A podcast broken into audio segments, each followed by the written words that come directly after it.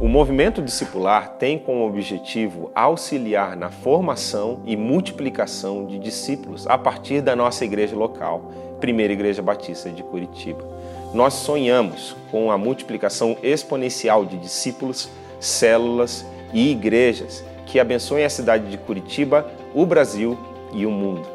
Jesus chamou os seus primeiros discípulos e também continua a chamar discípulos em pleno século 21 com as mesmas palavras registradas em Mateus 4,19: Sigam-me e eu farei de vocês pescadores de homens.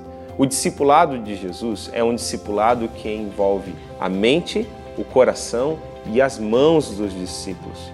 Nós desejamos, com o movimento discipular, auxiliar a nossa igreja no desenvolvimento de discípulos, desde que eles são novos discípulos até se tornarem ministros do reino de Deus, pelo poder do Espírito no amor de Cristo e para a glória de Deus. Olá, meu irmão, minha irmã. Bem-vindo a mais Discipulado na Bíblia aqui da Escola Bíblica Online. Uh, a gente vai estar aqui na série de Tessalonicenses, né? Primeira carta aos Tessalonicenses. É, eu quero me apresentar aqui para vocês, né? O meu nome é Victor Martins, aqui no Movimento Discipular, na Primeira Igreja Batista de Curitiba, e a gente vai estar tá falando hoje, né, sobre como que a gente pode ver o discipulado na prática, o que que o Senhor nos ensina sobre algo tão fundamental que é o discipulado, ser e fazer discípulos, aqui na primeira carta de Tessalonicenses. Hoje vamos estar falando do capítulo 2, né? A gente já falou do capítulo 1 um, numa uma ocasião anterior, né? Fica gravado aqui na, no YouTube da Primeira Igreja Batista. Então, se você quiser ver, pode entrar aí, Primeira Igreja Batista de Curitiba no YouTube. Você vai encontrar lá várias mensagens, vários conteúdos aí para acrescentar na sua vida, inclusive lá dentro você vai ter as mensagens da Escola Bíblica Online e do Discipulado na Bíblia. Você pode procurar no YouTube também Movimento Discipular da Primeira Igreja Batista de Curitiba e você vai encontrar lá no nosso canal né, o vídeo vinculado de todos os estudos que nós fazemos, fazemos aqui sobre discipulado na Bíblia. Muito bem-vindo, meu irmão, minha irmã. Aproveita para compartilhar aí com quem você ama, né, esse conteúdo. Você pode pegar esse link aí do YouTube e mandar para todo mundo.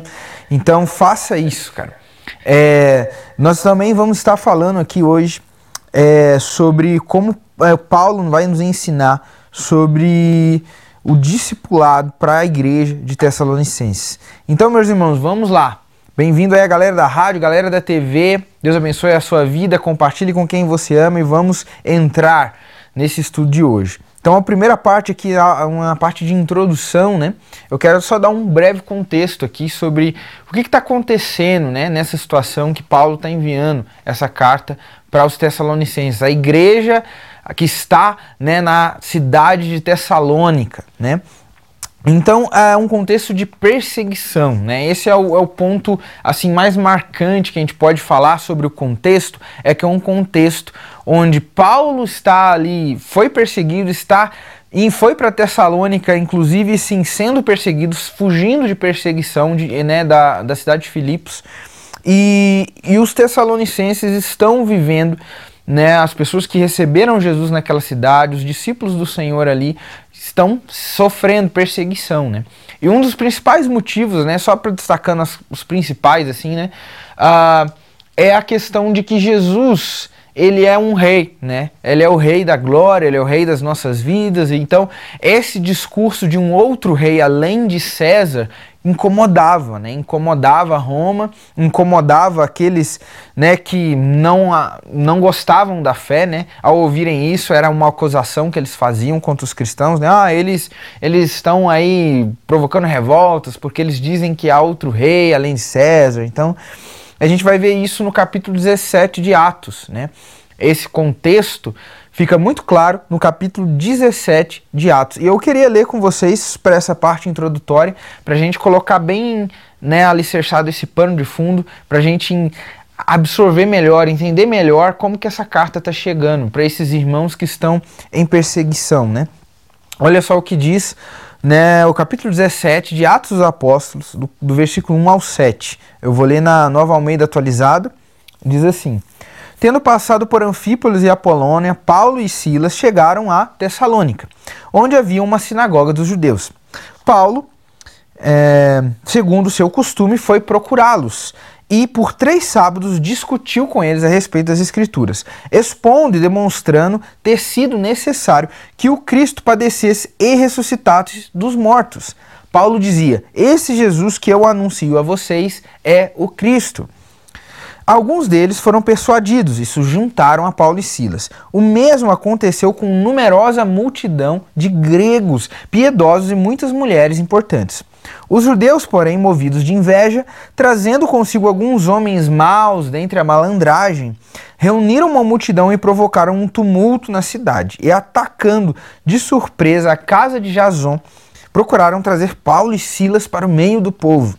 Porém, não os encontrando, arrastaram Jason e alguns irmãos diante das autoridades, gritando: Estes que promovem o tumulto em todo o mundo chegaram aqui também. E Jason os hospedou na casa dele. Todos estes agem contra os decretos de César, dizendo que existe outro rei chamado Jesus. Então, eles aproveitavam né, dessa situação, apesar que a motivação real deles era inveja, era né, causar dano aos apóstolos, eles usavam essa artimanha, né, de dizer que eles declaravam que há outro rei, que é Jesus de fato, né? Mas não era essa a real razão da perseguição, né? Era a inveja e tal, como bem foi narrado aqui em Atos. Então é esse o contexto que Tessalônica está vivendo, sabe? Um contexto onde está havendo perseguição dos discípulos de Cristo, é um contexto em que está havendo sofrimento por causa disso, está havendo rejeição, né? Desses novos convertidos por pelas diferenças, né? Da cultura do reino que eles estão procurando seguir agora, que é completamente diferente da cultura greco-romana, né? Então, é, tá vendo nesse contexto de, de conflito é que Paulo tá chegando, tá chegando essa carta para os Tessalonicenses, né?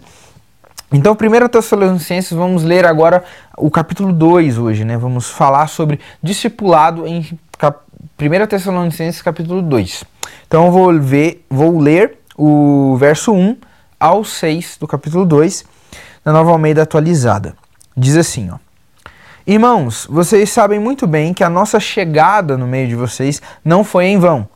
Pelo contrário, apesar de maltratados e insultados em Filipos, como vocês sabem, tivemos ousadia e confiança em nosso Deus para anunciar a vocês o Evangelho de Deus em meio a mu muita luta. Pois a nossa exortação não procede de erro ou de intenções impuras, nem se baseia no engano pelo contrário, visto que fomos aprovados por Deus a ponto de ele nos confiar o evangelho, assim falamos, não para agradar as pessoas, e sim para agradar a Deus, que prova o nosso coração. A verdade, como vocês sabem, é que nunca os usamos de linguagem de bajulação nem de pretextos gananciosos. Deus é testemunha disso. Também jamais andamos buscando elogios das pessoas, nem de vocês, nem de outros. Então, esse é o início aqui, nos seis primeiros versículos do segundo capítulo de 1 Tessalonicenses. Então, o que, que a gente pode aqui aprender com o que Paulo está trazendo nessa carta para os Tessalonicenses? A primeira coisa é, apesar das lutas e perseguições, Paulo e a liderança de Paulo, né, que está aqui principalmente Silas e Timóteo, né, são os mais próximos aqui nessa situação, tem ali Tito também, né? Então ele está falando nesse plural, né, por causa de de ser ele e essa liderança dele, né? E ele vai nos destacar que apesar das perseguições, eles continuam anunciando o evangelho e um evangelho que não é negociado, né? E eles são ousados ao, ao, ao continuar anunciando a verdade da palavra de Deus, apesar das perseguições, e não cedendo às negociações, né? é, de um evangelho mamão com açúcar, um evangelho diferente daquele que Jesus nos entregou, né? E eles são ousados nessa tarefa. E ele fala por quê? Eles são ousados porque eles confiam em Deus. Eles confiam que eles foram aprovados por Deus e de que foi concedido a eles essa missão, não somente essa missão, mas confiado a eles esse privilégio e, e missão de anunciar as boas novas do Evangelho. Então, por isso, eles são ousados, porque eles confiam que Deus está com eles nessa missão. Eles confiam que ah, essa é a vontade de Deus.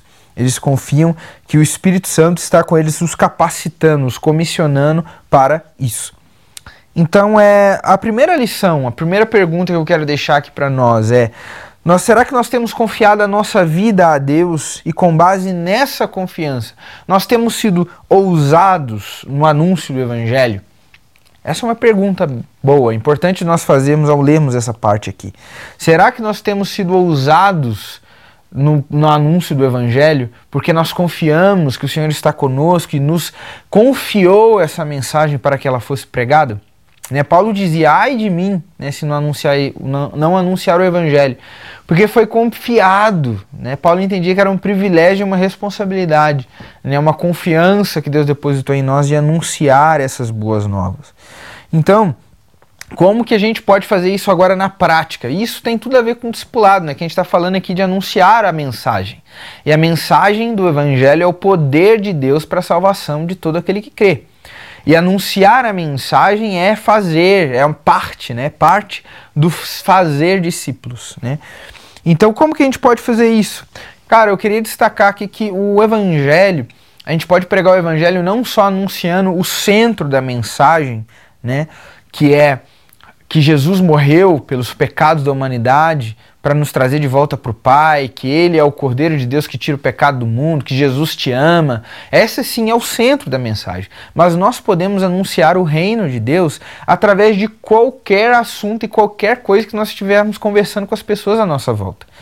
Se no trabalho está falando de produtividade, se no trabalho está falando de preguiça, se, se na faculdade está falando de assuntos de de aborto, se está falando de assuntos do cotidiano, sobre, sabe, acordar cedo, acordar tarde. A palavra de Deus tem tudo, tem todo, aborda todos esses temas, sabe? A palavra de Deus tem algo para ensinar de uma verdade de Deus sobre qualquer coisa. Então, qualquer assunto que a gente tiver, numa conversa, a gente pode trazer a verdade que nós acreditamos, a verdade de Deus, que a gente crê como a verdade absoluta, trazer para aquela pessoa.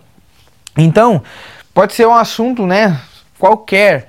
Nós temos uma verdade sobre aquilo, sobre sexo, sobre casamento, sobre relacionamento, sobre amizade, sobre sociedade, sobre dinheiro, sobre finanças, tudo. Nós temos uma verdade do reino para anunciar. Então a gente pode começar por essa verdade e automaticamente chegarmos em Cristo. É inevitável, porque ele é a verdade, ele é a palavra, tudo na Bíblia, toda, tudo aponta para ele, ele é o centro da mensagem, né? É Cristo. Então, nós podemos começar por uma verdade bíblica que vai às vezes trazer o interesse da pessoa, que vai trazer às vezes um confronto, que vai trazer às vezes um, um sabe, a pessoa pensar sobre aquilo que foi falado. Poxa, caraca, eu nunca tinha pensado né, nessa possibilidade, né? De repente a pessoa vai se expressar assim, nossa, nunca pensei dessa forma, né? Esse jeito que você falou, não tinha pensado assim. Isso pode levar a pessoa a se interessar, a pensar mais sobre aquilo, e isso vai gerar a oportunidade de você cada vez estar falando mais da palavra, da verdade do evangelho, e você inevitavelmente vai chegar em Cristo, porque ele é o centro dessa mensagem. Então, anuncie a palavra em todo o tempo. Seja ousado, se o assunto for qualquer assunto que for, seja usado para anunciar a verdade de Deus sobre aquilo que vocês estão conversando, sabe? Que Deus te unja para isso, sabe? Que Deus te capacite para isso. Teve uma vez que na fila de mercado, né, o assunto era um assunto do momento, né, vamos dizer assim, era era Páscoa, né? Era uma época estava chegando próxima a Páscoa e uma época né, mais que oportuna, né, para ter mais oportunidades ainda para falar sobre Jesus, né? Então, numa fila de supermercado, é, com um caixa ali, dei um comprei um presentinho assim, um chocolate, sabe? E entreguei para o caixa. Falei, olha, né, olha, feliz Páscoa. Saiba que, né, Jesus te ama, ele se entregou por você, tem um projeto para sua vida, é isso que a Páscoa né? É o, é o que a Páscoa quer dizer, quer nos trazer à memória, né? né? Ele é o Cordeiro Pascal de Deus que nos tira né, da servidão, enfim. Falei algo relacionado à Páscoa, entregando um chocolate né, para a pessoa. E aquela pessoa se emocionou tanto, sabe? E chorou ali, eu pude estar orando por ela. Às vezes Coisa simples assim. Uma pessoa que às vezes a gente não tem muito tempo como conviver, né? Tá, tem aquela fila, tem aquela circulação ali que tem que acontecer, né? Mas de repente no trabalho você vai ter oportunidades de encontrar, na, na faculdade, enfim, no nosso âmbito que, de convivência, onde Deus nos colocou, onde quer que seja, né? Ali nós somos discípulos. E por sermos discípulos, nós precisamos fazer discípulos. Né? Isso é algo automático. Isso precisa ser algo automático. Precisa algo que ser que é natural para nós. Sabe, falar da palavra de Deus. Pode ser o assunto que for, existe uma verdade de Deus sobre aquilo. Então, essa é a primeira dica prática que eu queria trazer, né? Sermos ousados, assim como Paulo foi, não negociando a mensagem, né? E ao mesmo tempo é, confiando que o Senhor está com ele, o empoderando, capacitando pelo seu espírito para anunciar essa mensagem.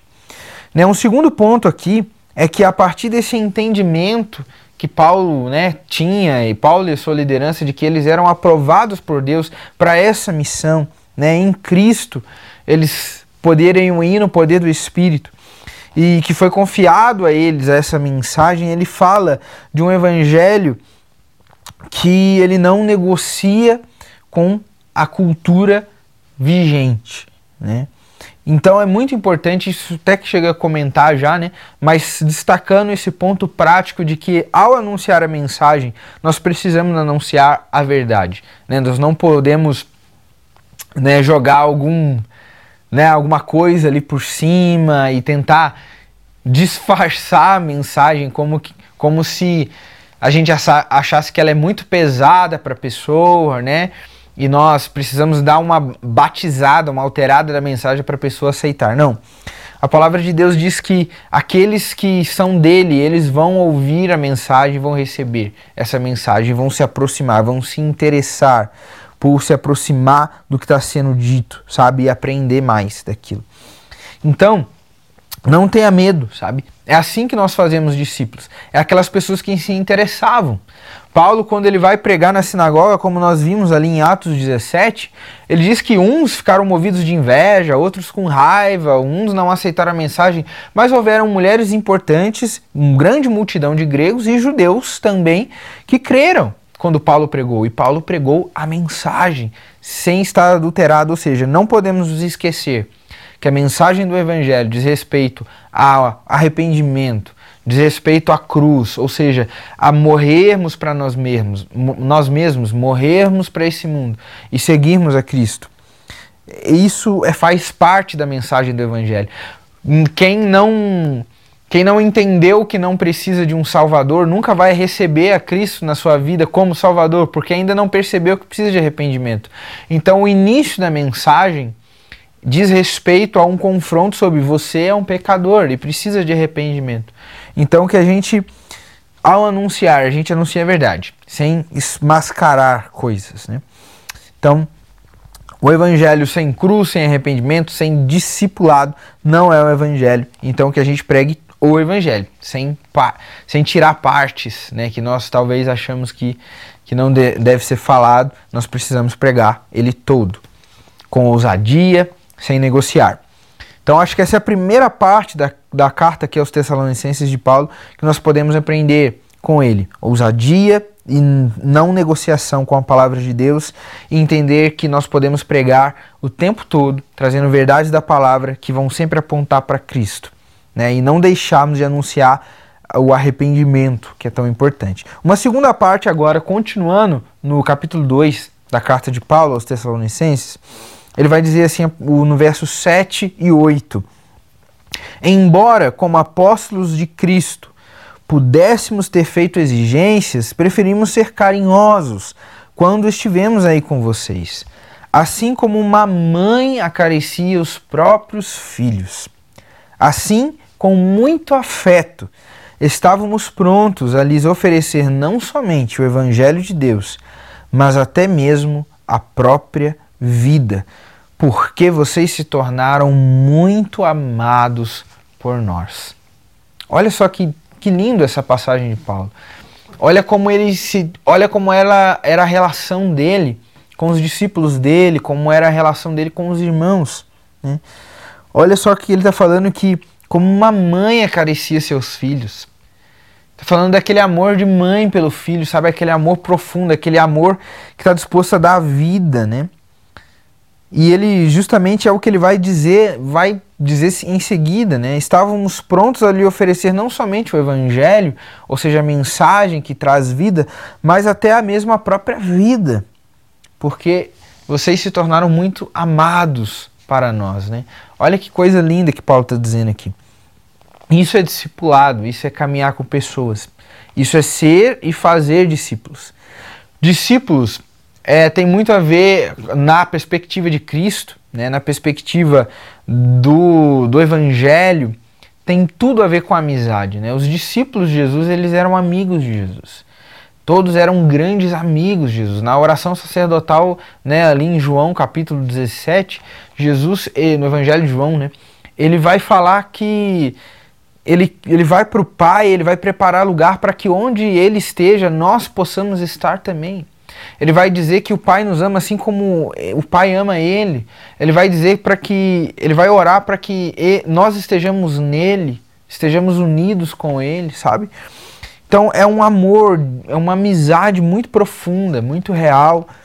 E isso diz respeito a discipulado, a ser e fazer discípulos.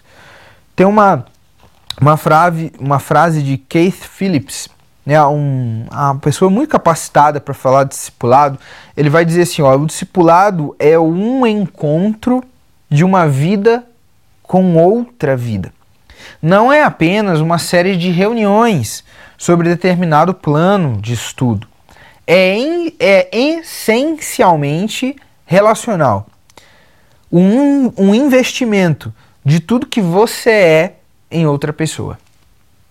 Isso define muito bem, sabe? Porque o discipulado diz respeito a um, a um relacionamento que você desenvolve com uma pessoa para transmitir toda a sua vida, sabe? Fazer discípulos, né? É ser de meus imitadores como eu sou de Cristo, como Paulo vai dizer. Né? Isso é, é fazer discípulos, é ser e automaticamente fazer né? discípulos. Olha, será que nós temos. Meu questionamento para nós aqui é como. Será que nós temos tempo para as pessoas? Porque hoje tempo né, é uma moeda muito cara, né? Muitas vezes a gente tem dado espaço no, no nosso coração para esse Deus deste século que é o tempo. Né? Nós não temos tempo para as pessoas, nós não temos tempo para Deus, nós só temos tempo para nós mesmos. É um, uma idade contemporânea, pós-moderna que nós vivemos, em que nós somos os deuses em que todas as outras pessoas são inferiores a nós. Elas não são dignas da nossa atenção, não são dignas do nosso tempo, da nossa comida, não são dignas de entrar na nossa casa. Ah, vai me incomodar. Não, isso aqui é meu, é meu espaço. Não quero que ninguém venha aqui. E nós temos sido os nossos próprios deuses, nos vangloriado, nos orgulhado a ponto de não termos tempo para Deus, quanto mais para as pessoas que Deus ama e quer resgatar para junto dele. Então essa é uma pergunta muito forte para nossa geração. Eu quero desafiar a uma dica prática de discipulado que é abra espaço na sua agenda para as pessoas, muito espaço. Abra espaço, muito espaço para pessoas na sua agenda. Às vezes nós estamos cercados de atividades, atividades, atividades, às vezes atividades que a gente está fazendo por Senhor, né? Tá aqui nesse lugar trazendo uma palavra, tá num culto, tá fazendo uma atividade qualquer relacionada à igreja, evangelismo, enfim. Mas às vezes isso toma prioridade, as atividades e as pessoas ficam em segundo plano. Atividades que são somente para nós marcarmos aquele checkbox que estamos fazendo algo para Deus, quando aquilo que Deus quer que nós façamos é estar com pessoas, é fazer discípulos. Isso é o que Deus quer. Que nós entreguemos a nossa vida a Ele, reconheçamos Jesus como o Senhor e Salvador das nossas vidas e assim, a partir desse lugar, nos comissionou a fazer outros serem filhos. Em 2 Coríntios 5, a gente vai ver isso muito claro né? que Deus nos confiou a mensagem da reconciliação, para que nós fizéssemos de outras pessoas que são inimigas de Deus, fizéssemos que fossem amigas dele. Então essa é a missão que Deus nos deu.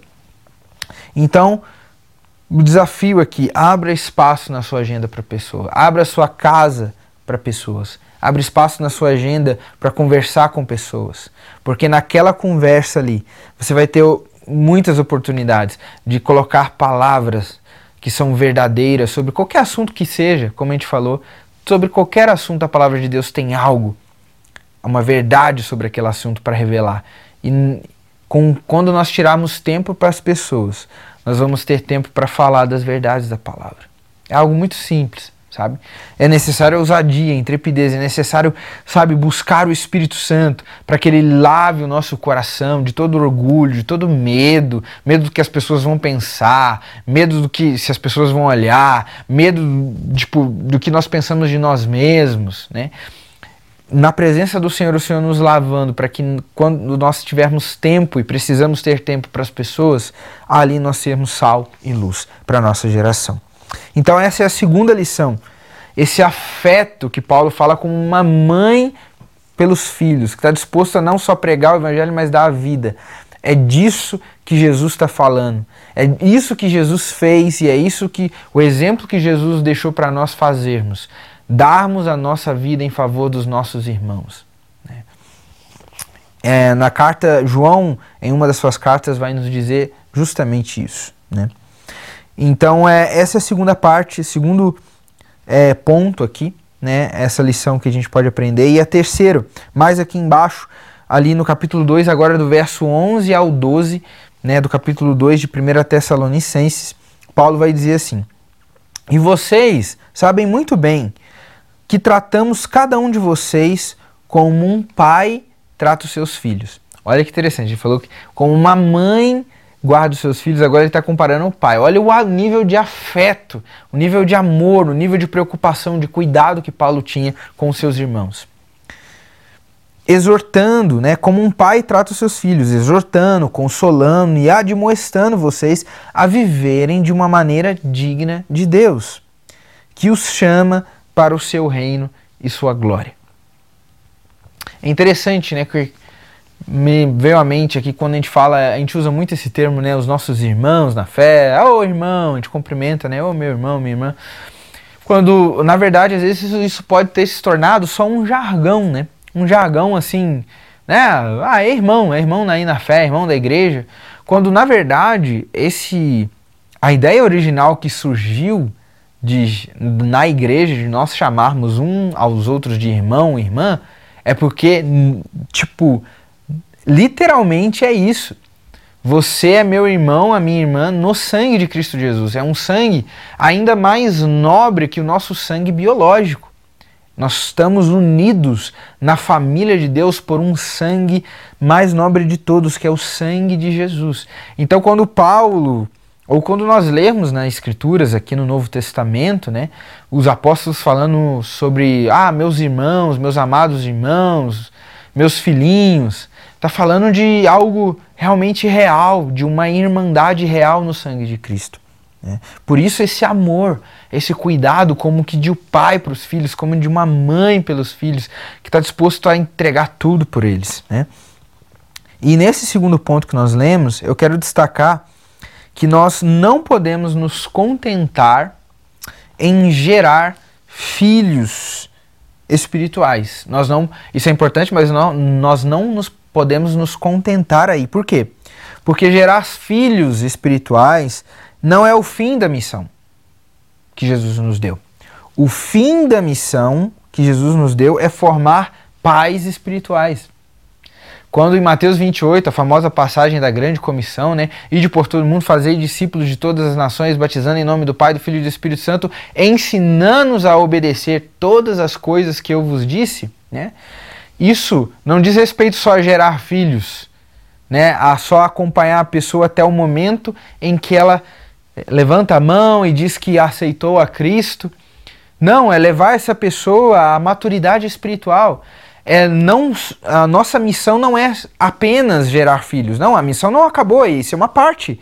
Nós precisamos lembrar das palavras de Cristo e saber que a missão é gerar pais espirituais. Né? Gerar filhos é importante, mas é uma parte, nós precisamos continuar ela e até o final da missão, que é gerar paz, pais e mães espirituais. Né? Então, uma questão para nós aqui é: temos gerado filhos para a orfandade ou estamos sendo pais que formam pais? Porque muitas vezes nós fazemos isso, nós geramos filhos para, uma, para a orfandade. A pessoa aceita Cristo e nós abandonamos essa pessoa. Nós achamos que acabou a nossa missão ali, que ela não precisa mais da comunhão do Espírito, de uma pessoa junto para orar junto, para caminhar junto, para falar dos problemas, para confessar os pecados uns aos outros para que vocês sejam curados, para orar uns pelos outros, para a oração do justo que tem muito que muito pode em seus efeitos, sabe? De caminhar junto como um pai caminha com os filhos, como Paulo está falando aqui, como a mãe que tem um afeto imenso pelos filhos a ponto de entregar as suas vidas. É isso que Paulo sentia pelos Tessalonicenses e como ele se comportava com cuidado com eles. Era, esse era o comportamento de Paulo para com os Tessalonicenses.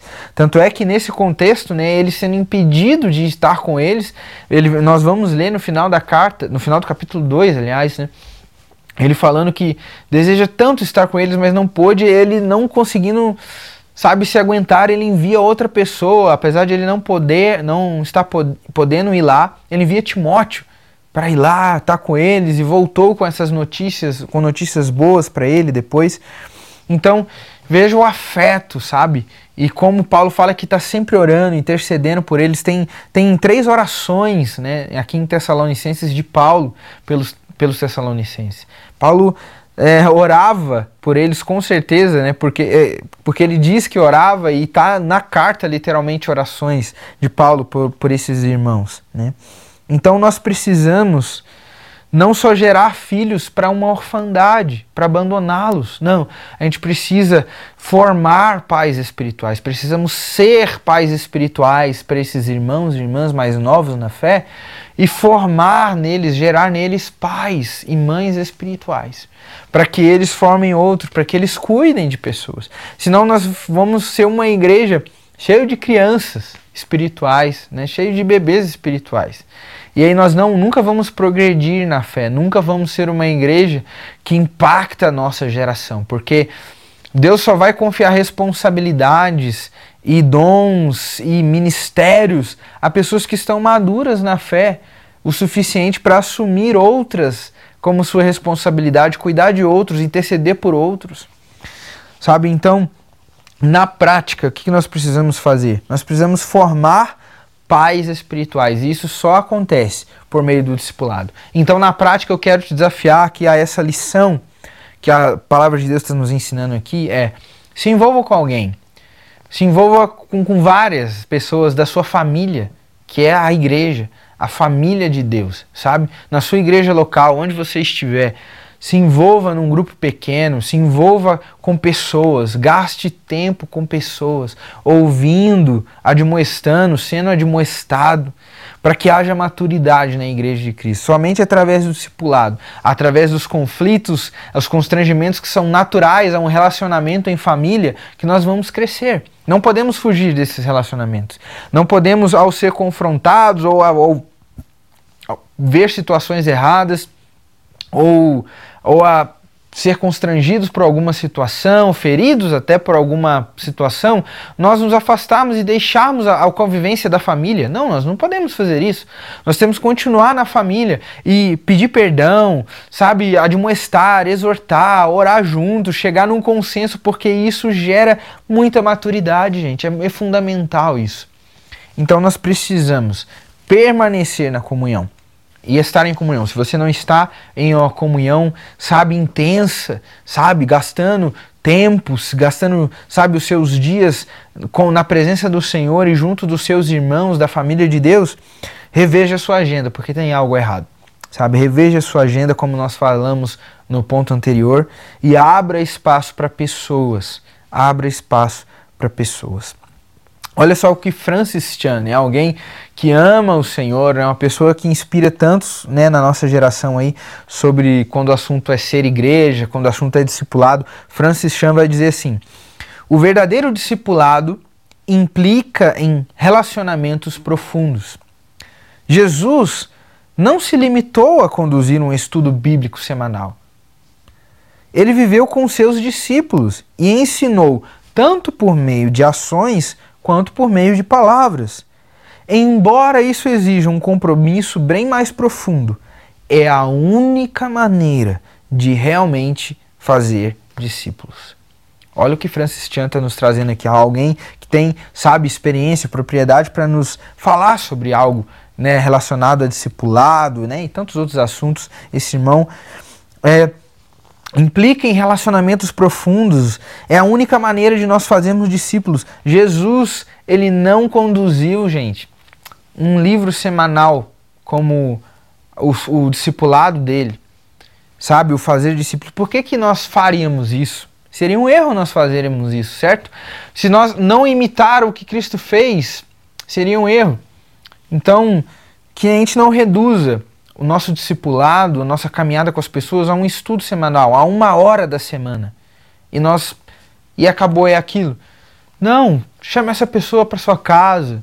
Chame essa pessoa para onde você convive, vá até onde essa pessoa, no ambiente que ela convive, sabe, nas, nas atividades que ela faz, se, se possível, né, se envolva nessas atividades que ela faz, né, enfim, tenha comunhão com o irmão, caminhe com ele, ensine por meio de ações e também de palavras, mas não reduza a sua caminhada de fé, de, de ser e fazer discípulos, a um estudo bíblico de semanal de uma hora na semana. Amém? Porque não é isso que Jesus fez. Minha, uma parte última aqui desse segundo capítulo de 1 Tessalonicenses, ali o verso 17 ao 20, vamos ter mais uma lição aqui que eu separei sobre discipulado. Olha só o que diz a palavra de Deus. E nós, irmãos, estando separados de vocês por um breve tempo, ficando longe dos olhos, mas perto do coração, com muito mais empenho e com grande desejo procuramos ir vê-los pessoalmente. Por isso quisemos ir até vocês, pelo menos eu, Paulo, por mais de uma vez, porém Satanás nos barrou o caminho. Pois quem é a nossa esperança ou alegria, ou a coroa em quem nos gloriamos na presença do Senhor Jesus em sua vinda? Não é verdade que são vocês? Sim, vocês são realmente a nossa glória e a nossa alegria. Olha o que Paulo está dizendo aqui, que coisa linda, né? Olha o nível de afeto de Paulo, né? Sobre, pelos irmãos na fé, né? Ele vai falar, e nós irmãos, né? Ele usando essa expressão dos irmãos aqui, é, e ele com grande desejo procura vê-los, né, pessoalmente, e fala que foi impedido pelo diabo. Né? Será que o diabo tenta impedir coisas, né, que que são importantes para o reino de Deus, sim, né? É isso que ele vai atacar, coisas que são importantes, a comunhão, estar junto, né? E a gente vê aqui essa batalha espiritual para impedir que aconteça essa comunhão de Paulo né, com os irmãos. E ele diz que é a grande alegria, né, a glória deles é, é, são os irmãos de Tessalônica, né? Esses irmãos que têm perseverado na fé, perseverado em seguir a Cristo Jesus. Então, uma lição que a gente pode tirar aqui, gente, é que nós precisamos ser família de Deus. Né? Nossa vida cristã tem sido baseado em quê? Será que a gente tem baseado o nosso relacionamento com Deus e com a família de Deus, que é a igreja dele, né, a noiva de Cristo, uh, em atividades, em leis, checkbox, né, oh, fiz isso, fiz isso, fiz isso. Será? Como que tem sido o nosso relacionamento com Deus? Nós temos baseado nosso relacionamento com Deus em atividades. Ah, eu vou no culto, eu dei o dízimo, eu fui não sei aonde, eu participo de não sei o quê. Tá, mas e o seu relacionamento? O relacionamento, a conversa, a caminhada com Deus. O que, que Deus falou com você essa semana? O que, que Ele está te tá direcionando a fazer? O que, que Ele te exortou? O que, que Ele te abençoou? Que milagre você tem para contar? Sabe como é que está o seu relacionamento com o Pai? O fim, o fim da obra de Cristo Jesus não é te retirar os nossos pecados. Isso é parte da obra dele, mas a finalidade é restaurar o nosso relacionamento com o Pai. É nos trazer de volta para junto do Pai. Essa é a finalidade. Ele é o caminho, a verdade e a vida, o caminho que nos leva de volta ao Pai. Esse é o fim do Evangelho. Restaurar o nosso relacionamento com Deus. E às vezes a gente está dentro da igreja, se dizendo cristãos, e a gente não percebe que o fim, a finalidade do, da morte de Cristo na cruz, do plano de salvação do Senhor, é um, nos trazer para junto dele, é nós nos relacionarmos com ele e nos incluir na sua família, para que a gente se relacione com ele e com os nossos irmãos, com a família de Deus. Então essa é a finalidade, nos unir, né? A palavra de Deus vai dizer no Evangelho de João, agora me falha a memória exatamente o capítulo, mas é mais ali nos capítulos finais, do 12 em diante, vai dizer que Jesus morreu não somente pela nação, mas morreu para reunir em um só corpo os filhos de Deus que andam dispersos. Foi para isso que Jesus morreu. Reunir em um só corpo em só, em só uma família, em só uma unidade, né? o corpo de Cristo, a família de Deus, os filhos de Deus que andam dispersos. Para isso que Cristo morreu, para nos reunir, para junto dele, nos reunir junto dele. Essa é a família do Senhor. Então, meus irmãos, como que tem sido, sabe? Nós precisamos ser família de Deus. Como que tem sido a nossa relação com a palavra de Deus, com o cristianismo, né? Vamos colocar assim. A gente tem baseado em, em atividades, em ativismos, em agendas cheias de coisa, mas que não tem pessoas ali. Não tem pessoas na nossa agenda. Porque é muito mais fácil para nós, é verdade, né? Basear a nossa relação de fé com atividades. É, ó, faz isso aqui, faz isso aqui, faz isso aqui, faz essas três coisas e pronto. Os deuses vão te abençoar. As religiões do mundo são assim. Toda religião, na verdade, é assim.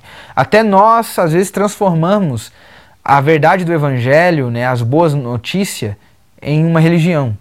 Né? Sendo que a religião, que do latim ali religare, né, ou seja, o que nos religa a Deus é uma pessoa, não é um conjunto de regras.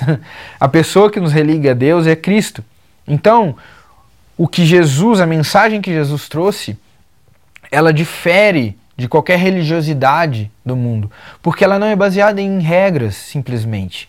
Ela vem a partir de um relacionamento, nós colocamos hábitos e regras na nossa vida porque nós temos um relacionamento.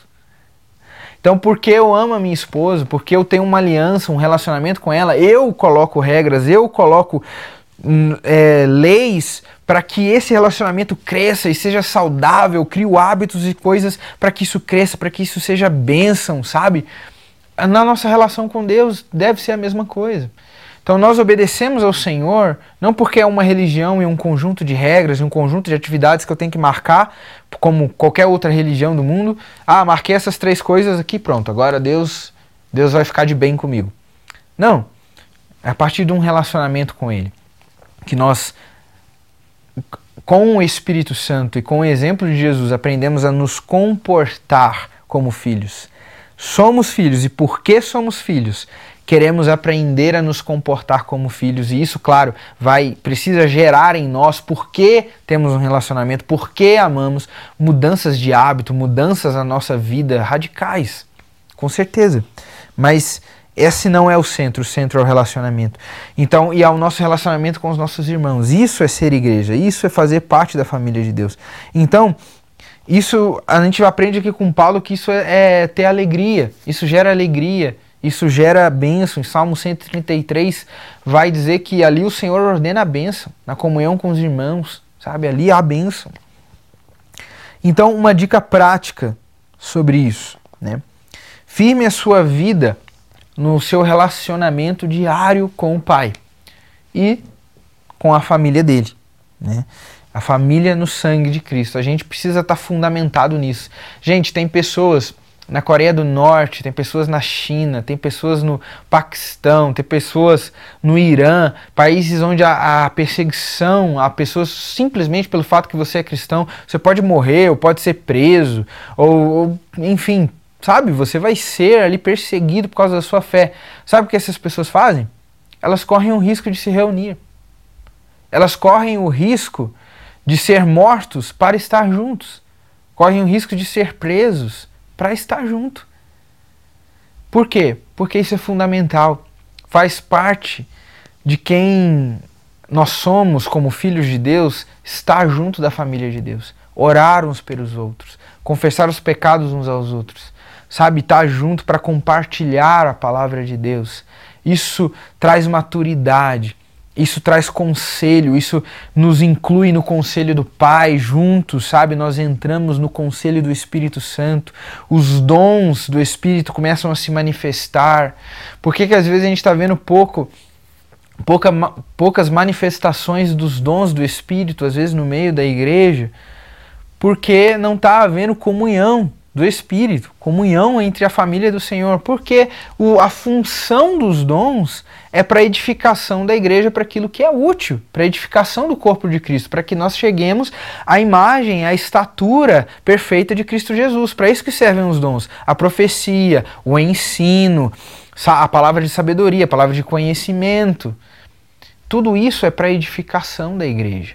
Então, se nós não estamos juntos, a gente não vai ver o manifestar dos dons do Espírito para edificar um na vida dos outros. É só ali, na comunhão, que os dons irão se manifestar para a edificação do corpo. Então, meus irmãos, a quarta parte aqui que eu quero desafiar da nossa prática é firme a sua vida no, no seu relacionamento com o Senhor, diário, porque Ele é o seu Pai. Porque Jesus morreu para nós termos acesso com Ele. Como, como não acessar a presença do Pai todos os dias, meus irmãos? Quando Jesus morreu, quando a finalidade da, da vinda, vida, morte e ressurreição de Cristo é para nos dar vida, para nos relacionarmos com o Pai, uma vida eterna com Ele. Como não todos os dias estar junto do Pai?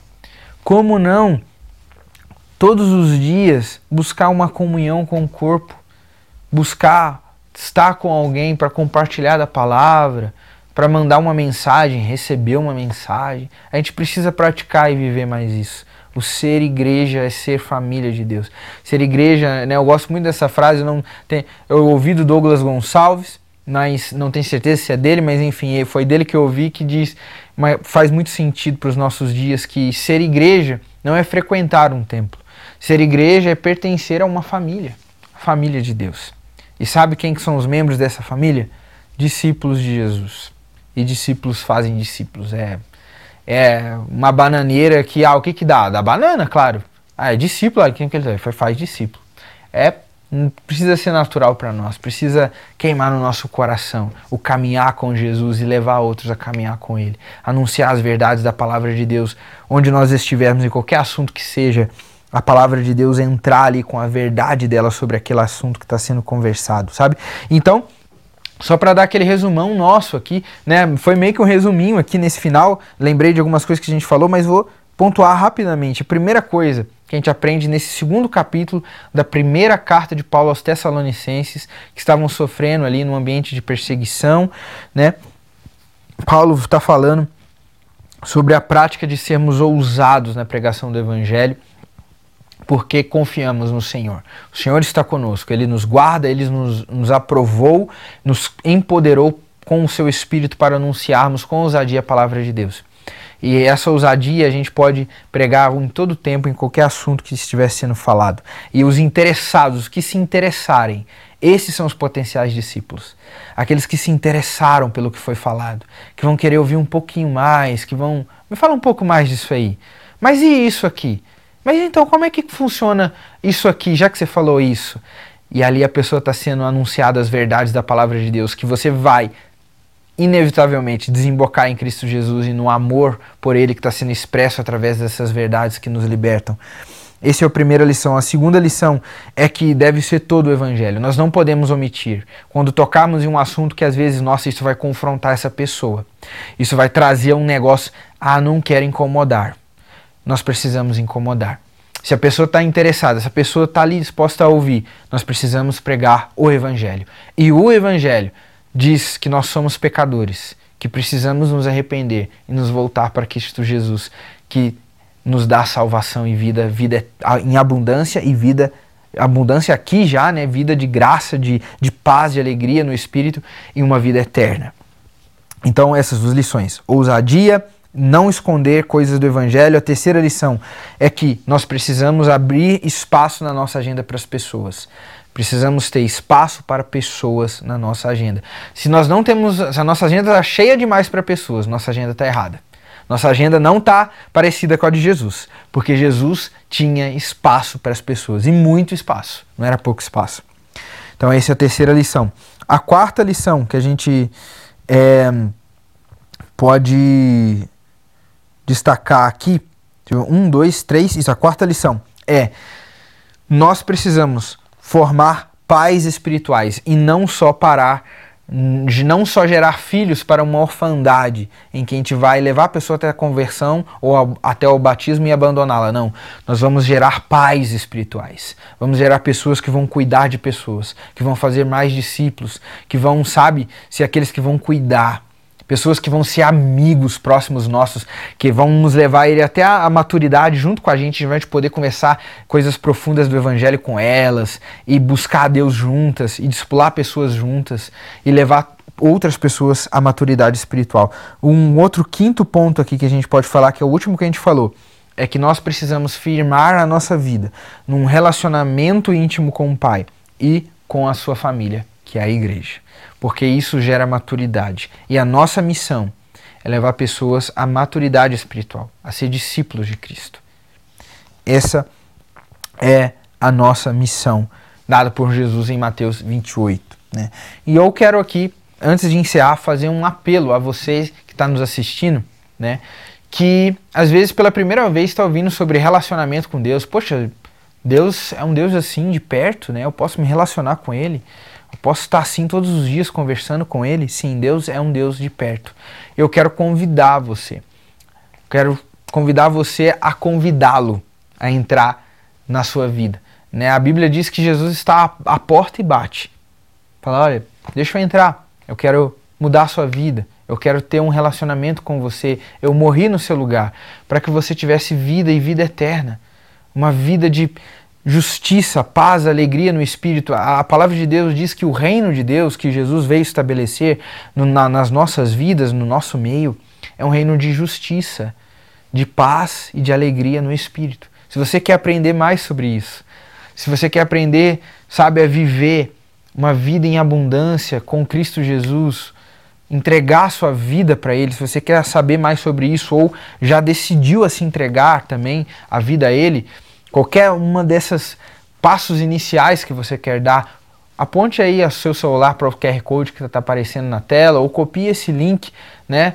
Você que está nos ouvindo é pibcuritiba.org.br barra Jesus, tudo juntinho, tudo minúsculo, tudo juntinho, e você pode aí, sabe, preencher esses dados e entrar em contato com a gente, pibcuritiba.org.br barra Jesus entra lá, preenche, que a gente vai estar tá entrando em contato com você para conectar você à família de Deus. A gente quer caminhar com você. Você que está interessado em ouvir mais sobre, sobre o que Jesus, sobre o que Deus tem para sua vida, sobre o amor dele por você. Você está interessado? Nós queremos falar mais com você sobre Jesus e sobre tudo que você ouviu aqui.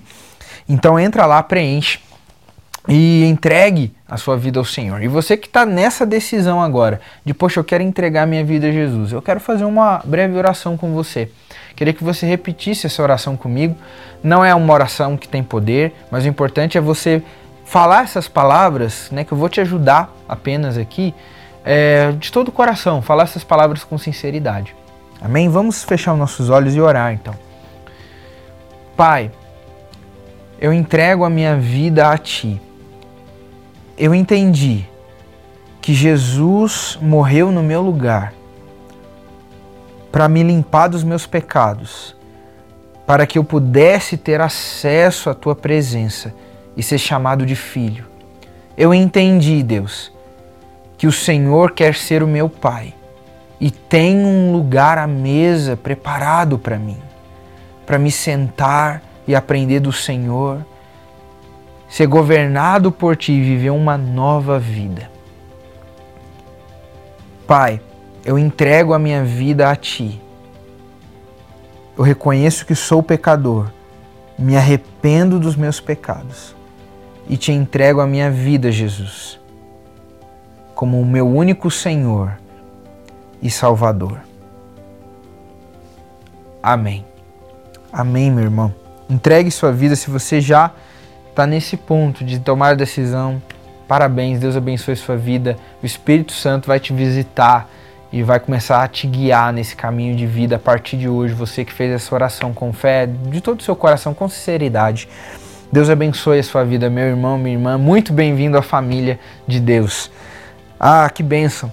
Olha, eu quero, para fechar aqui, relembrar que esse vídeo fica gravado no YouTube do Movimento Discipular. Se você digitar ali no YouTube Movimento Discipular, PIB Curitiba.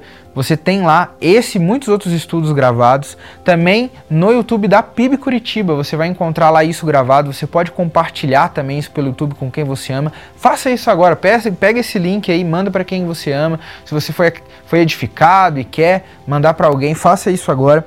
E na próxima aula nós continuamos aqui na primeira carta de Tessalonicenses. Vamos para o capítulo 3. É, Provavelmente no dia 12 nós vamos começar a ter reprises. Então, no, essas reprises, né, no próxima vez, talvez a gente não vai ter aí o terceiro capítulo de 1 Tessalonicenses, porque vamos fazer algumas reprises dos programas que nós fizemos anteriormente. E você pode aí aproveitar e compartilhar e olhar os vários estudos em vários né, livros da Bíblia que nós temos aí no nosso YouTube. Bom, meus irmãos, muito obrigado pela companhia de vocês. Foi um prazer aqui compartilhar a palavra. Deus abençoe vocês. E lembre-se aí, você, cara, é filho, você é filha. Jesus quer ter um relacionamento com você. Amém.